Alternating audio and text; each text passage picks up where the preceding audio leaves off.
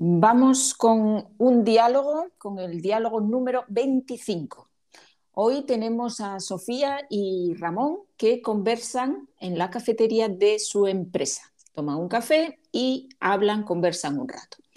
Vamos, como siempre, a leer dos veces el diálogo. La primera vez más despacio o bastante despacio y la segunda vez a una velocidad normal. Muy bien, pues empezamos. Oye, Ramón, ¿no viene Marcos a tomar el café? Hace diez minutos que salió del despacho. No sé dónde está. ¿Habrá ido al baño o estará fumando un cigarrillo? Bueno, ahora vendrá. La que hoy no ha venido es Marta. Seguramente estará enferma. Hay un montón de gente con gripe. ¿O se habrá cogido el día libre para descansar de la juerga del fin de semana? Puede ser. Hablando de juerga, ¿qué? ¿Hay novedades sobre la boda del gran jefe? He oído que será el próximo mes de mayo en Londres.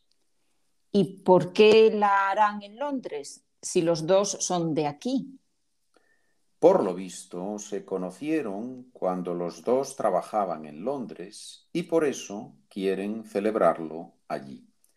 Además, él siempre dice que se quiere ir a vivir a Inglaterra, que le encanta el humor inglés y que es la capital europea con mejor calidad de vida. ¿Y a quiénes habrán invitado? Seguro que será una boda muy numerosa. Sí, sin duda. Seguramente asistirán muchos peces gordos, empresarios, políticos, etc. Ya sabes que su padre fue alcalde de Valladolid durante muchos años y es un hombre conocidísimo. De la familia de la novia solo sé que ella es la mayor de cinco hermanos y que trabaja en la bolsa. ¿Y a ti no te invitará? Vosotros estudiasteis juntos la carrera y antes erais muy amigos. ¿Qué va? Eso fue ya hace mucho tiempo y desde que salí unos meses con su exnovia no hemos vuelto a vernos fuera del trabajo. Es verdad, ya se me había olvidado que habías estado con su ex. Por cierto, ¿sigue trabajando en la inmobiliaria? No sé si seguirá trabajando allí. Quería dejarlo porque le pagaban muy mal y había mucha competencia entre los empleados, pero no sé si habrá conseguido otra cosa. Hace ya mucho que no hablamos. Oye, Marcos no aparece. ¿Dónde estará? No sé, supongo que se habrá liado y vendrá más tarde a tomar el café. Sí, será eso. Muy bien, vamos con la segunda lectura. Oye, Ramón, ¿no viene Marcos a tomar el café? Hace diez minutos que salió del despacho. No sé dónde está. ¿Habrá ido al baño o estará fumando un cigarrillo? Bueno, ahora vendrá. La que hoy no ha venido es Marta. Seguramente estará enferma. Hay un montón de gente con gripe. O se habrá cogido el día libre para descansar de la juerga del fin de semana. Puede ser. Hablando de juerga, ¿qué? ¿Hay novedades sobre la boda del gran jefe? He oído que será el próximo mes de mayo en Londres. ¿Y por qué la harán en Londres si los dos son de aquí? Por lo visto se conocieron cuando los dos trabajaban en Londres y por eso quieren celebrarlo allí. Además, él siempre dice que se quiere ir a vivir a Inglaterra, que le encanta el humor inglés y que es la capital europea con mejor calidad de vida. ¿Y a quiénes habrán invitado? Seguro que será una boda muy numerosa. Sí, sin duda. Seguramente asistirán muchos peces gordos, empresarios, políticos, etc. Ya sabes que su padre fue alcalde de Valladolid durante muchos años y es un hombre conocidísimo.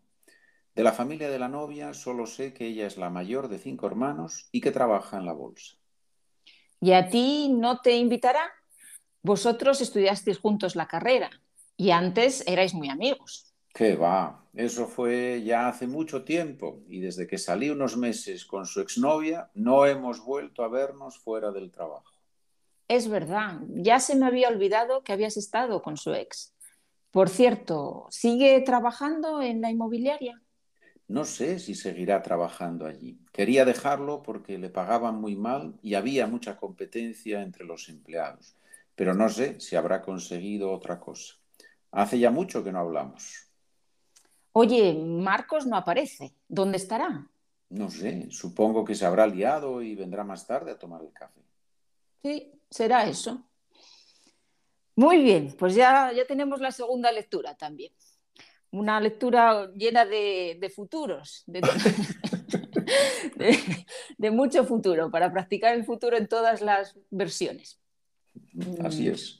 Vamos con un poco de vocabulario, con algunas palabras. Vamos a explicar algunas palabras del vocabulario.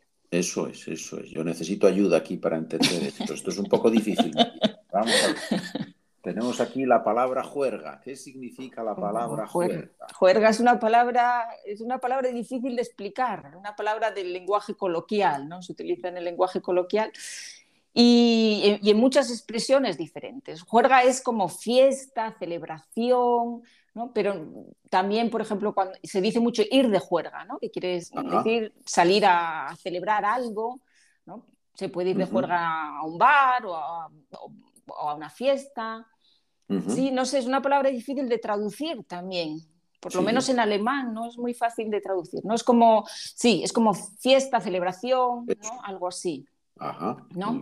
Sí, sí, yo creo que sí, sí. Una juerga es, es, un poco, normalmente va con alcohol, normalmente, mm, ¿no? Sí, sí. Con, ir de juerga, estar de juerga, ¿no? Se utiliza con diferentes, con diferentes verbos. Muy bien. Son estas las palabras, ¿no? Las que están en verde son las que explican. Esta, estas son, sí. Las otras ah, son las que están en el vocabulario. Ah, comprendo el sistema. bueno, después de 25 diálogos, está bien que comprendas el sistema. Sí, sí, sí. Es que, es que, yo no uso tantos colores, María. Yo no soy tan de colores. Tú eres más de colores. Vamos a ver, vamos a ver. No te, no te líes. No me lío, no me lío. Bien, bien. Yo me concentro en el verde. Lo siguiente es peces gordos. ¿Qué es esto de gordos? ¿Qué es esto hombre, de peces gordos? Hombre, claro, los peces gordos, los peces gordos, importantes, ¿no? Las, personas que tienen puestos, que tienen puestos de influencia, de poder económico o político, ¿no?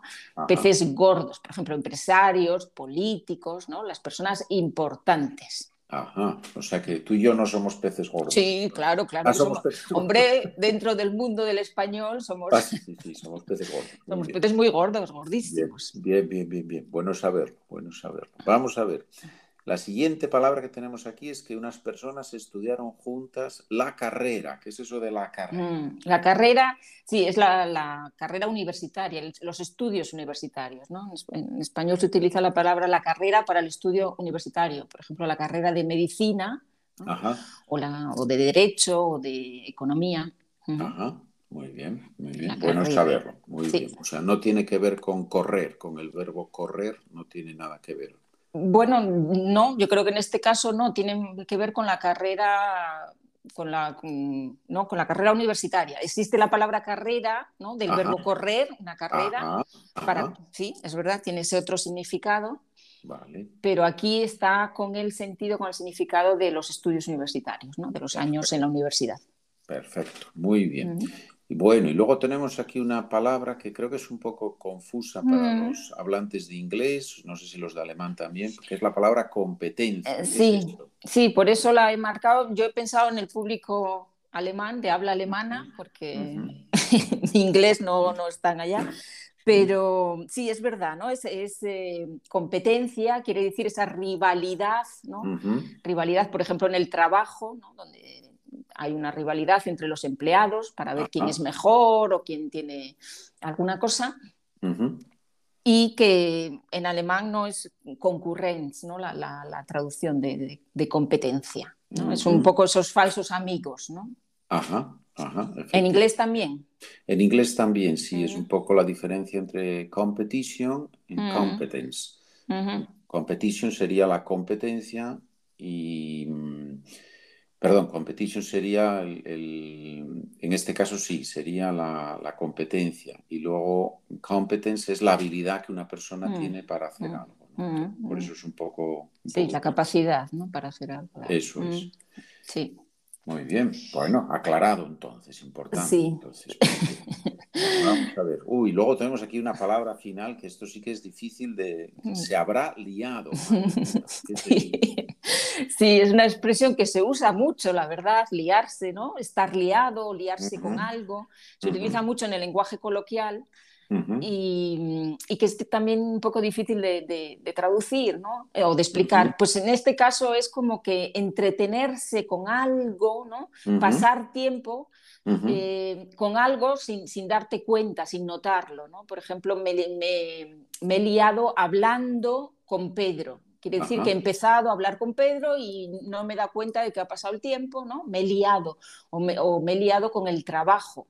He empezado a trabajar y, he estado concentrada en el trabajo y se me ha pasado el tiempo, ¿no? Digamos, es estar liado, ocupado con algo, ¿no? De una forma concentrada.